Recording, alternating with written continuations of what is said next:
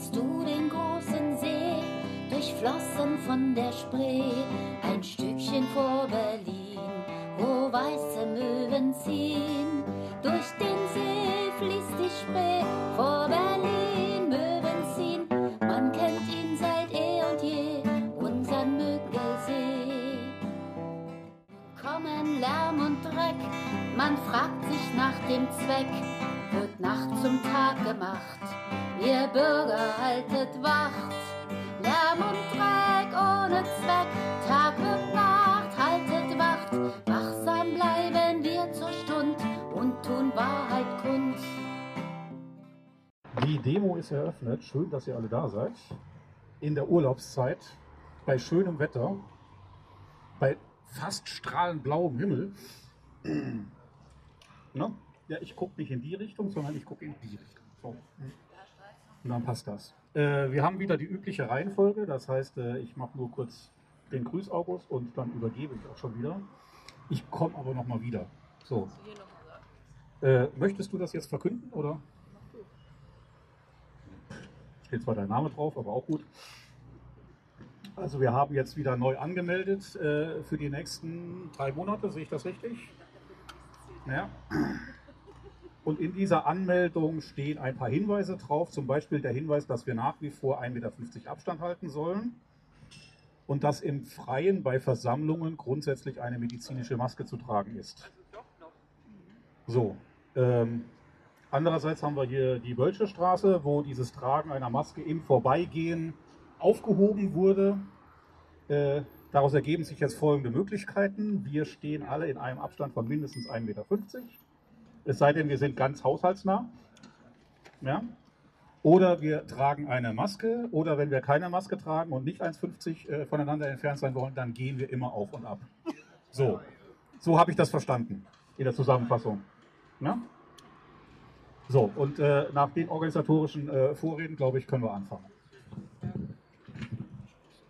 Ja, recht vielen Dank, dass ich wieder beginnen kann.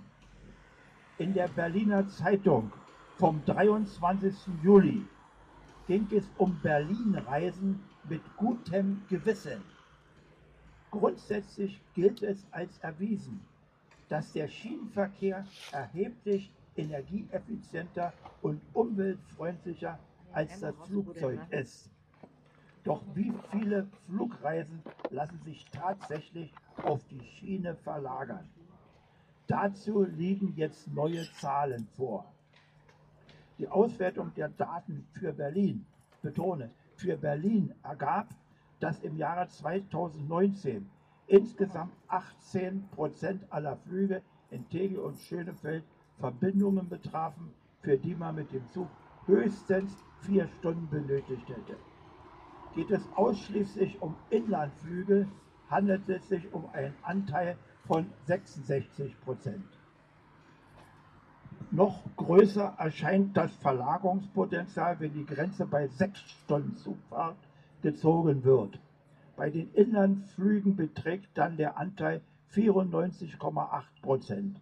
Mit anderen Worten, Berliner müssen die Bahn nutzen, wenn ihr Reiseziel in Deutschland liegt. Doch ist die Bahn immer ein guter Ersatz.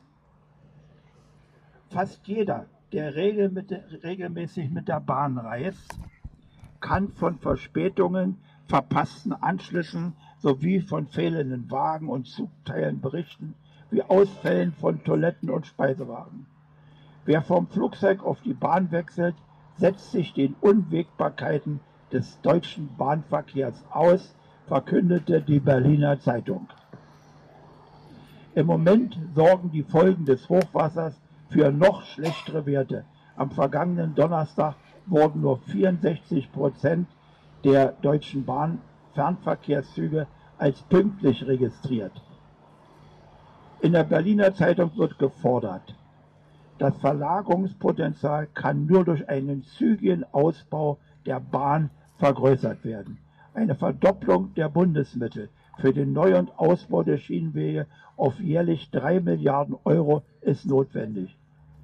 Und die ultrakurzen Flüge dürfen nicht länger durch die Energiesteuerbefreiung begünstigt werden. Seit 2006 sind nämlich Kerosin und Flugbenzin energiesteuerfrei. Die Verlagerung des Personenverkehrs auf die Schiene kann aber auch durch ein Gesetz erfolgen. In Frankreich verbietet ein neues Umweltschutzgesetz die massiven Naturzerstörungen und zahlreiche Inlandflüge. Durch dieses Gesetz sind Kurzstreckenflüge innerhalb des Landes verboten. Das sorgt hoffentlich in Deutschland für Aufsehen. Soweit mein Beitrag.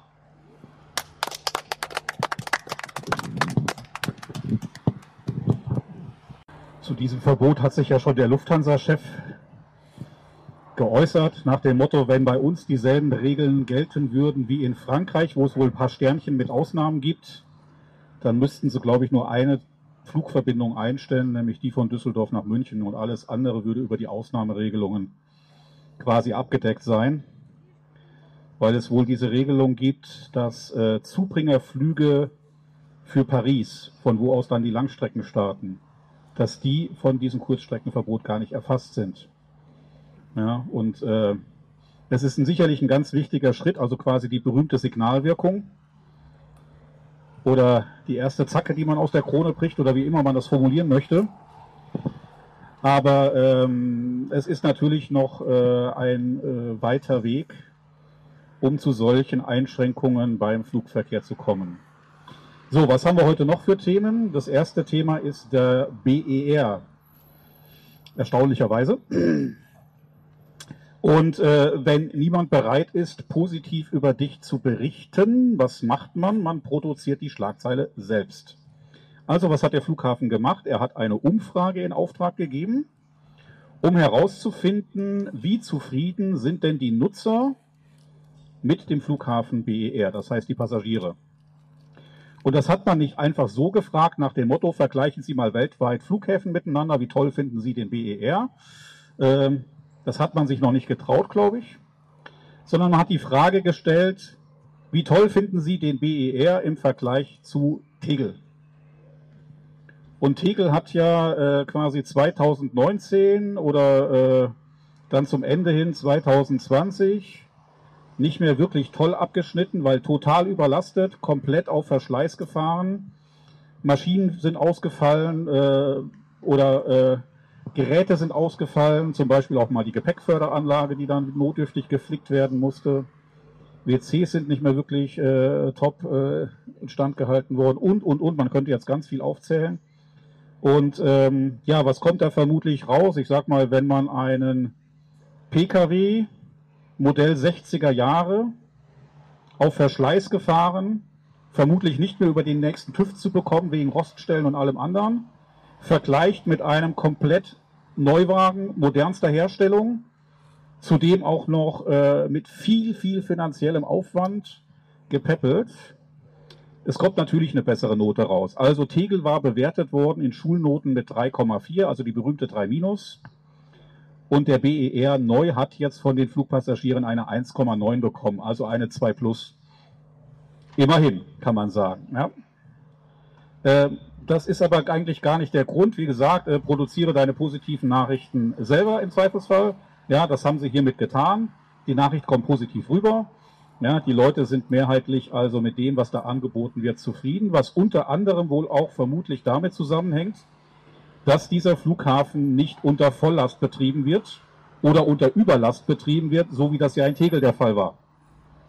Also wenn man Tegel auch nur mit seiner Kapazität betrieben hätte, das waren zweieinhalb Millionen Flugpassagiere, dann hätte der sicherlich auch ein anderes Bild abgegeben, als wenn man ihn mit der zehnfachen Überkapazität betreibt, nämlich mit weit über 20 Millionen Passagieren. So, und dabei hat man eine interessante Zahl genannt, nämlich, dass der BER jetzt an einem Ferienwochenende 53.000 Flugpassagiere an einem Tag hatte. Und das sei ja also schon bemerkenswert, weil das sei ja ein bisschen mehr als die Hälfte seiner Kapazität. Da dachte ich mir, Holzauge sei wachsam. Ja? Traue keiner Statistik, die du nicht selbst gefälscht hast. Was ist daran die halbe Kapazität? Ähm, wenn man diese 53.000 an einem Tag mal ganz stupide mal 365 Tage rechnet, da kommt da so etwas roundabout 19 Millionen Flugpassagiere raus. Die Flughafengesellschaft gibt in ihrem Masterplan 2040 die Kapazität mit dem Terminal T1 mit 22 Millionen Flugpassagieren an. Das heißt also, wenn die jetzt 53.000 an einem Tag haben und man sagt, die hätten sie an jedem Tag, weil das soll ja knapp die halbe Kapazität des Flughafens sein, und ich verdoppel diese Zahl, dann kommt da nicht 22 Millionen raus, was sie selber angeben, sondern dann kommt da ja 38 Millionen Kapazität raus. Das wäre dann aber genau wieder Tegel, weil total überlastet, es würde wieder nichts mehr funktionieren. Ja, es würde drunter und drüber gehen und die Leute würden sich permanent beschweren und ich glaube, die Note wäre dann deutlich schlechter als eine 2 Plus. Also insofern ist der Zeitpunkt günstig gewählt. Und die Zahl, es würde sich um circa die halbe Kapazität halten, ist sicherlich nicht richtig. Wenn die Gesellschaft selber davon ausgeht, 22 Millionen Passagiere sind in dem Service-Level, den man quasi anstrebt, gut im Terminal T1 abzuwickeln und alles, was darüber hinausgeht, muss in den zusätzlichen Kapazitäten der zusätzlichen Terminals abgewickelt werden. Deswegen gibt es ja diesen ominösen Masterplan 2040. So, also da muss man immer ein bisschen genau aufpassen, welche Geschichte wird einem da gerade wieder erzählt und die von der halben Kapazität wird einem sicherlich nicht zurecht erzählt. Ja, insofern äh, ist da also an dem Flughafen eigentlich momentan schon fast das los, was man in diesem Terminal langfristig auch nur an Kapazität verträgt.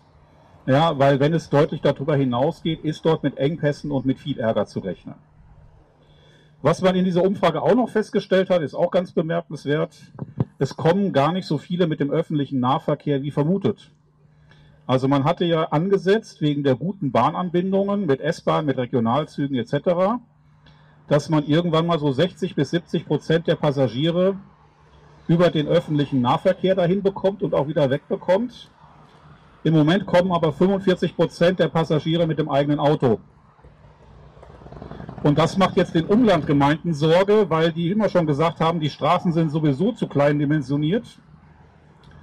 Und der ganze sowieso schon vorhandene Berufsverkehr und wenn der Flughafen dann wirklich mal wieder Kapazität aufnimmt, besonders morgens und abends, dann kriegen wir genau dieses Stauchaos, was ja eigentlich vermieden werden soll, dadurch, dass er im öffentlichen Nahverkehr gut präsent ist, dieser Flughafen. Also das zumindest funktioniert momentan nicht hinreichend. Ja, da werden sich noch was einfallen lassen müssen, um die Leute irgendwie mehr auf den öffentlichen Nahverkehr zu bekommen. Also das äh, quasi die Auswertung einer Umfrage, die die Flughafengesellschaft selber in Auftrag gegeben hat. Und wie das so ist mit Auftragsgutachten, da kommt dann in der Regel auch das raus, was man gerne hören möchte. Und das mit dem kommen die meisten mit dem Auto, das wollte man eben nicht so hören, aber man ist ja bereit, da noch weiter dran zu arbeiten. So, dann gab es Post und zwar Post vom Fluglärmschutzbeauftragten des Flughafens. Äh, die Post habe ich bekommen, in dem Fall, weil ich zwei Fluglärmbeschwerden geschrieben hatte. Und die sind auch beantwortet worden. Mit der einen Antwort hatte ich gerechnet, mit der anderen Antwort hatte ich überhaupt nicht gerechnet. Und ich fange mal mit der an, mit der ich überhaupt nicht gerechnet habe. Was habe ich geschrieben? Ich habe mich über einen Flug beschwert am 16. Juli um 17.53 Uhr. Und zwar flog da eine Maschine im Tiefflug über Friedrichshagen, über den Müggelsee im direkten Anflug auf den BER. Und ich hatte eigentlich die Erwartung, dass mir wieder erklärt wird, nach welchen Regeln das alles vollkommen in Ordnung ist. Und dass es da überhaupt nichts dran zu meckern gibt. Die Antwort lautet, sehr geehrter Herr Müller, vielen Dank für Ihre E-Mail, auf die ich Ihnen nun gerne antworten möchte. Ich habe die Radarspuren zu dem von Ihnen genannten Anflug ausgewertet und stimme mit Ihnen überein, dass ein solcher niedriger Anflug gerade auch im weiteren Verlauf über den Mückelsee nicht sein muss. Zur Überprüfung habe ich weitere Daten von der Flugsicherung abgefordert und falls es keine schlüssige Begründung geben sollte, werde ich sowohl die DFS als auch die Fluggesellschaft kontaktieren und auffordern, solche Anflüge zukünftig zu unterlassen. Huch! Dachte ich mir da und musste das gleich noch ein zweites Mal lesen, ja, weil das so gegen meine Erwartung formuliert war, dass ein Fluglärmschutzbeauftragter mal sagt, ja, Sie haben vollkommen recht, das geht ja so gar nicht äh, und das muss man künftig unterbinden, äh, dass es mir schier die Sprache verschlagen hat. Ich habe dann aber auf eine zweite Fluglärmbeschwerde eine zweite Antwort bekommen und dann war wieder alles in Ordnung. Worüber habe ich mich da beschwert? Das war ein Überflug am 24.07. einer startenden Maschine, die genau über Friedrichshagen abgedreht hat und sich gen Westen verabschiedet hat. Das heißt also, äh, im äh, Fachsprech per Einzelfreigabe hat sie sich von der vorgegebenen Route oder von dem Abflugverfahren verabschiedet. Und äh, die Antwort, obwohl die Maschine sehr laut war, deutlich über 70 Dezibel, hier über Friedrichshagen, viel lauter als sonst die startenden Maschinen hier wahrgenommen werden von der Messstation, äh, war die Antwort so wie immer gedacht. Sehr geehrter Herr Müller, vielen Dank für Ihre E-Mail, auf die ich Ihnen nun gern antworten möchte. Äh, das scheinen Satzbausteine zu sein, die dann eben möglicherweise auch von einer Maschine zusammengesetzt werden. Instrumentenabflüge von Verkehrsflughäfen werden auf festgelegten Abflugstrecken geführt, die von Piloten eingehalten werden müssen.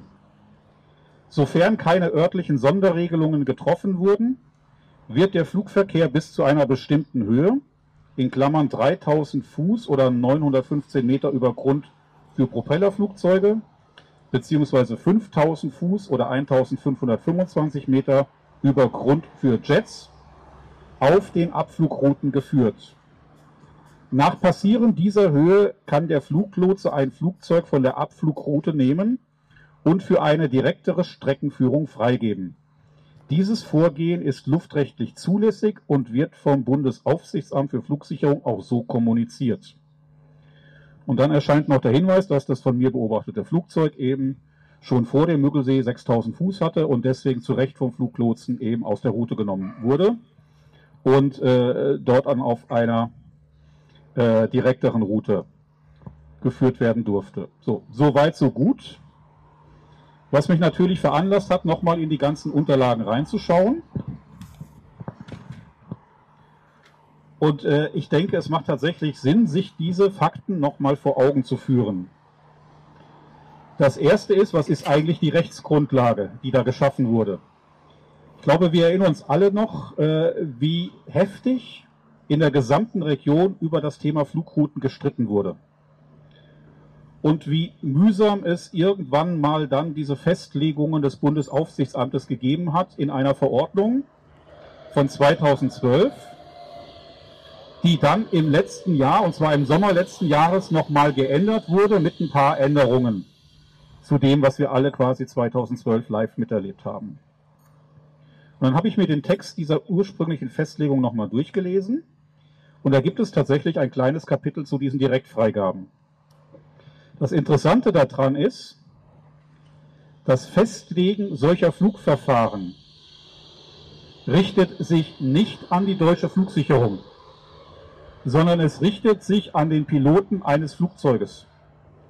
Das heißt also, die deutsche Flugsicherung ist mit dem, was sie tut, quasi in einem absolut freien Raum und wird noch nicht einmal durch solche Routenfestlegungen irgendeiner Weise eingeschränkt, sondern die Rechtsverordnung, die das Bundesaufsichtsamt erlässt, bindet den einzelnen Piloten, der von dem Flughafen abfliegt oder der von den, an den Flughafen anfliegt, dahingehend, dass er das Verfahren, was dort beschrieben ist, einhalten muss. Wenn aber der Fluglotse im konkreten Einzelfall den Piloten auffordert, dieses Abflugverfahren zu verlassen, dann ist das sozusagen eine direkte Weisung. Und diese direkte Weisung hat immer Vorrang vor dem, was in der Verordnung drin steht. So, und damit hat man quasi eine gewisse Rechtssystematik. Also, die Verordnung, sobald sie veröffentlicht ist, bindet den einzelnen Piloten in seiner Maschine das dort beschriebene Verfahren in seinem Flugplan anzumelden und sich dann auch danach zu verhalten. Heißt im Klartext also, er möchte irgendwo hinfliegen. Für äh, diesen Weg ist quasi die Müggelsee-Route in der Verordnung vorgegeben und dann muss er in seinem Flugzeug Müggelsee-Route als Verfahren einstellen. Dann fliegt er ab und dann kann es zu der Kommunikation zwischen Fluglotse und Pilot kommen. Ja, wie wir alle kennen. Ja, nach dem Motto, äh, von der Route runter und jetzt direkten direkten Kurs auf dein Ziel. Das heißt für uns aber, wenn wir gegen dieses Thema angehen wollen, dass da vorzeitig aus den Routen weggeflogen wird und hier quasi ein riesenbreiter Teppich, beginnend in Friedrichshagen und endend irgendwo oben an der Autobahn bei Ahrensfelde, äh, dass da ein Riesenteppich über Berlin gezogen wird, ist weder das Bundesaufsichtsamt noch die deutsche Flugsicherung unser Ansprechpartner, sondern es ist der Pilot. Jeder einzelne Pilot jeder einzelnen Maschine. Und das macht die Sache natürlich jetzt nicht unbedingt einfacher, weil äh, jeder Pilot ist irgendwo Teil einer Fluggesellschaft und die Fluggesellschaft hat Routenplaner und die Routenplaner geben vor, wie derjenige auf kürzestem Wege mit am wenigsten Kerosin zu seinem Ziel kommt, das heißt, wie der von A nach B kommt. Und diese Routenplaner, das ist im Prinzip derjenige, mit dem wir uns auseinandersetzen müssen. Der, weil der gibt im Prinzip vor, äh, du wirst versuchen, so schnell wie möglich dich aus dieser Route zu verabschieden. Und das geht ja, sobald du 5000 Fuß hast. Und diese 5000 Fuß kommen aus keiner Rechtsverordnung des Bundesaufsichtsamtes, sondern es ist eine interne Regelung der deutschen Flugsicherung. Ja, das heißt nochmal von der Systematik her, das, was da mit viel Tamtam -Tam vom Bundesaufsichtsamt als Flugverfahren, als Routenfestlegung verabschiedet und äh, veröffentlicht wurde, bindet den einzelnen Piloten, aber bindet nicht die deutsche Flugsicherung in ihrem Alltagstun die ist vollkommen frei, jedes Flugzeug einzeln irgendwohin zu schicken und äh, loszulassen. Und die machen das sozusagen nach gängiger eigener Praxis in Form einer internen Regelung niedergeschrieben, ab 5000 Fuß, dass sie die regelmäßig woanders hinschicken, so direkt wie nur irgend möglich. Ja? Und ähm, das finde ich dann schon ziemlich bemerkenswert weil meiner Meinung nach ist das in dieser Form so offen nie kommuniziert worden im Rahmen der Flugroutenfestlegung. Also ich bin ursprünglich mal davon ausgegangen, es gibt dann festgesetzte Abflugverfahren, die waren mal in einem Planfeststellungsverfahren anders, die haben sich dann nach Eröffnung final entwickelt und werden auch final nach einer gültigen Rechtsverordnung geflogen. Ja, Pustekuchen die existieren erstmal nur auf dem Papier. Und zwar so auf dem Papier, dass der einzelne Pilot sich daran halten muss. Und dann fängt so ein bisschen dieses Vernebeln dieses Themas an. Da steht zum Beispiel in dieser Verordnung drin, Beispiel für die Müggelseeroute, dass es eine bestimmte Höhe gibt in diesem Verfahren. Ich zeige das mal. Ja, da steht also quasi für jede Route stehen da so verschiedene verklausulierte Punkte drin. Und da stehen Höhen drin. Und der Titel dieser einen Höhe mit den 5000 Fuß heißt Anfangsflughöhe. Anfangsflughöhe der Route. Da steht nicht drin in irgendeiner Weise, das ist quasi eine Freigabehöhe für eine Einzelfreigabe oder sonst irgendwas. Und dazu hat sich dieses Bundesamt auch schon geäußert, weil, weil die Systematik den Piloten verpflichtet und nicht die deutsche Flugsicherung, darf es in dieser Verordnung gar keine vorgeschriebene Höhe für solche Direktabflüge geben, weil die wäre rechtswidrig. Weil es gibt keine Rechtsgrundlage für das Bundesaufsichtsamt, die DFS zu irgendwas zu verpflichten, was das anbelangt. Sondern das Bundesaufsichtsamt kann nur den Piloten verpflichten, sich an dieses dort festgesetzte Verfahren zu halten. Aber sie dürfen noch nicht mal 5000 Fuß festlegen, nach dem Motto, jeder Pilot muss 5000 Fuß erreichen, bevor er über Direktflüge die Route verlassen darf. Selbst das wäre schon rechtswidrig, wenn das Bundesaufsichtsamt das tun würde. Also vermeiden Sie den Begriff äh, mit diesen seltsamen Freigabehöhen und nennen das Ganze in der Verordnung eben deswegen Anfangsflughöhe, nach dem Motto, das geht dann immer weiter. Nach dem Anfang kommt ja dann irgendwie der weitere Verlauf einer Route. Und die Route wird auch exakt beschrieben. Ja? Da werden dann Punkte genannt, die bei 6500 oder bei 9500 Fuß überflogen werden müssen wie die quasi abknicken müssen, um diese Punkte zu erreichen. Das ist alles Makulatur. Ja? Das ist alles Makulatur. Die deutsche Flugsicherung nimmt sich den einzelnen Flieger ja, und verabredet mit dem Piloten, wo er denn heute gedenkt zu fliegen und äh, macht dann sozusagen den Weg frei. Und das war der Grund, weswegen ich eigentlich diesen Flieger ausgewählt hatte für meine Beschwerde. Weil bei diesem Flieger und bei dessen Flugverlauf kann man genau sehen, der ist von Anfang an eine Kurve geflogen.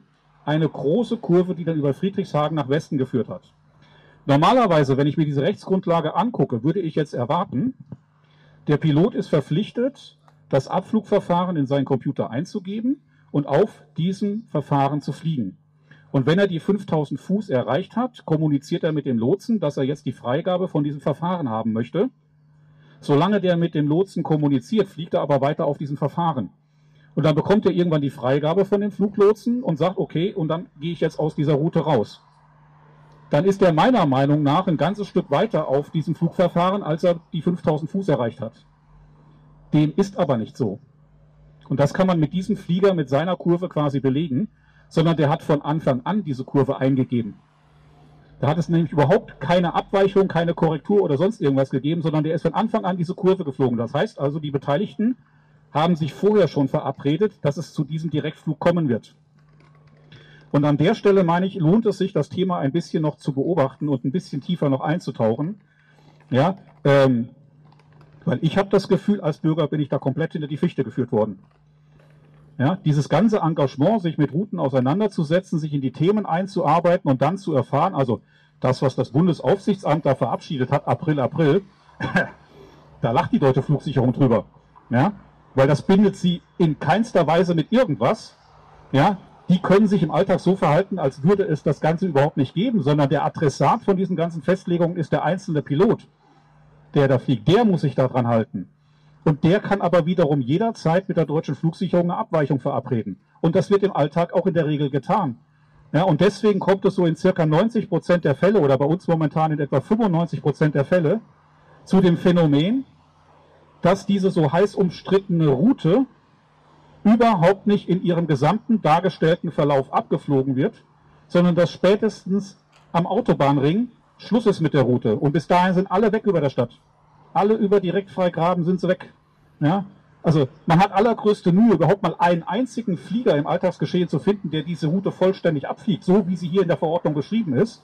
Ja, keine Ahnung, warum das da äh, war. Vielleicht hatte der Pilot keine Lust, da was zu beantragen oder es war ihm egal, keine Ahnung. Oder der Fluggesellschaft ist es von der Entfernung her egal.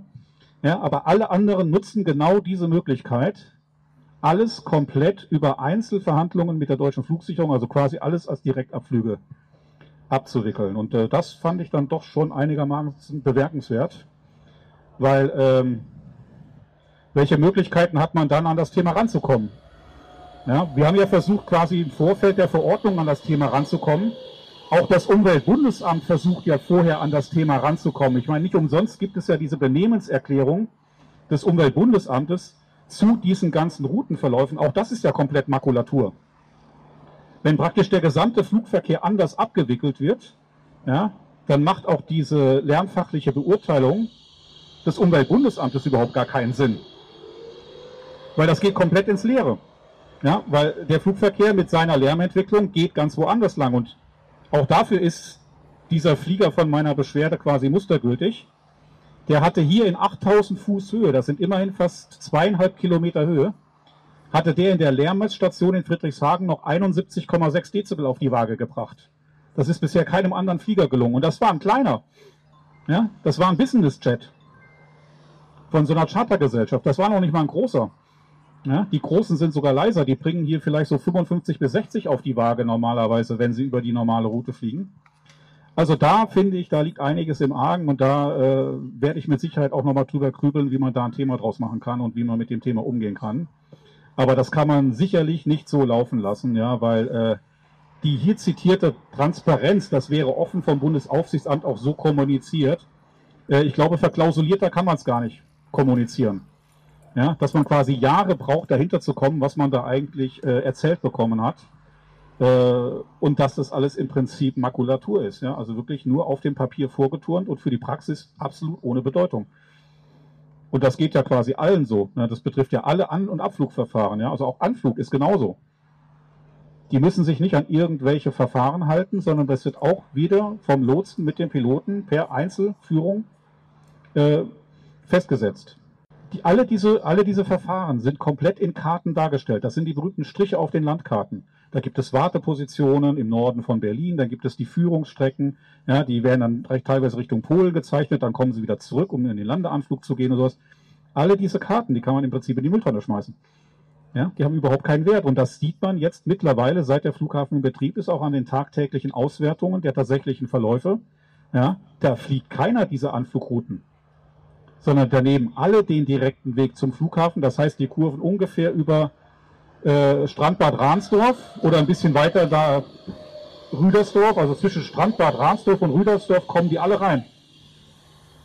Da sollte keine einzige Maschine reinkommen, ja, laut Plan. Ist aber so, ja, und äh, ja, ich glaube, da werden wir uns noch ein bisschen mit diesem Thema auseinandersetzen müssen. Das war mein Thema für heute, ja, also meine beiden Themen. Einmal die selbstproduzierten guten Nachrichten des Flughafens und dann äh, das interessante Thema der Fluglärmbeschwerde. Ich glaube, wir haben, wer das auch ausnutzen möchte, hier nochmal den Flyer, wie man so eine Fluglärmbeschwerde macht. Das ist wirklich total simpel. Mit ein paar Klicks ist man dann schon am Ziel und man bekommt auch Antwort. Ja, und äh, wie gesagt, ich habe zwei Antworten bekommen. Eine überraschende, wo er mir vollkommen zugestimmt hat und sagt, das muss so unterbleiben. Und die andere, so wie erwartet eben, das ist alles rechtens äh, mit der geschilderten Systematik. Direktflüge sind tatsächlich Sache der deutschen Flugsicherung die lässt sich auch von irgendwelchen Verordnungen nicht reinreden.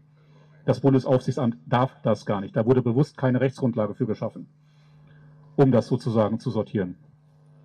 Und wenn ich da mal den Blick über Berlin hinauswerfe, in Frankfurt ist das alles mühsam mit Bürgerinitiativen und Fluglärmkommissionen ausgehandelt worden, da ein bisschen Verbesserung in die Situation hineinzubekommen. Ja, also dieser Hebel sozusagen, der wirkt tatsächlich noch auf die deutsche Flugsicherung ein, wenn über die Fluglärmkommissionen es dort quasi zu Anträgen und zu Entscheidungen kommt, weil dieses Gremium können sie nicht so ohne weiteres übergehen.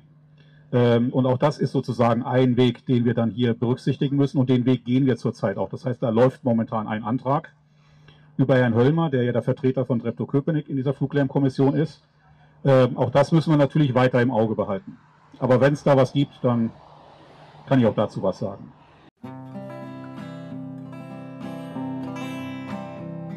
Kennst du den großen See, durchflossen von der Spree, ein Stückchen vor Berlin, wo weiße Möwen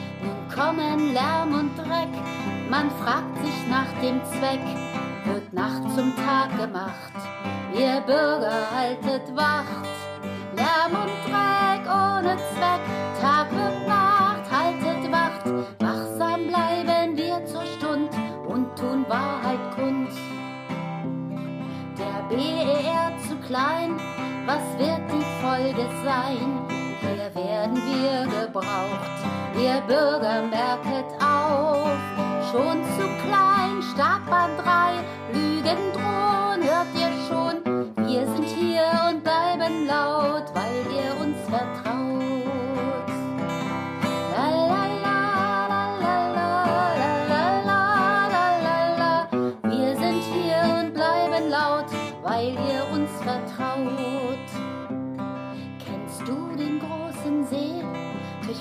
durchflossen von der Spree, ein Stückchen vor Berlin, wo weiße Möwen ziehen. Durch den vor Berlin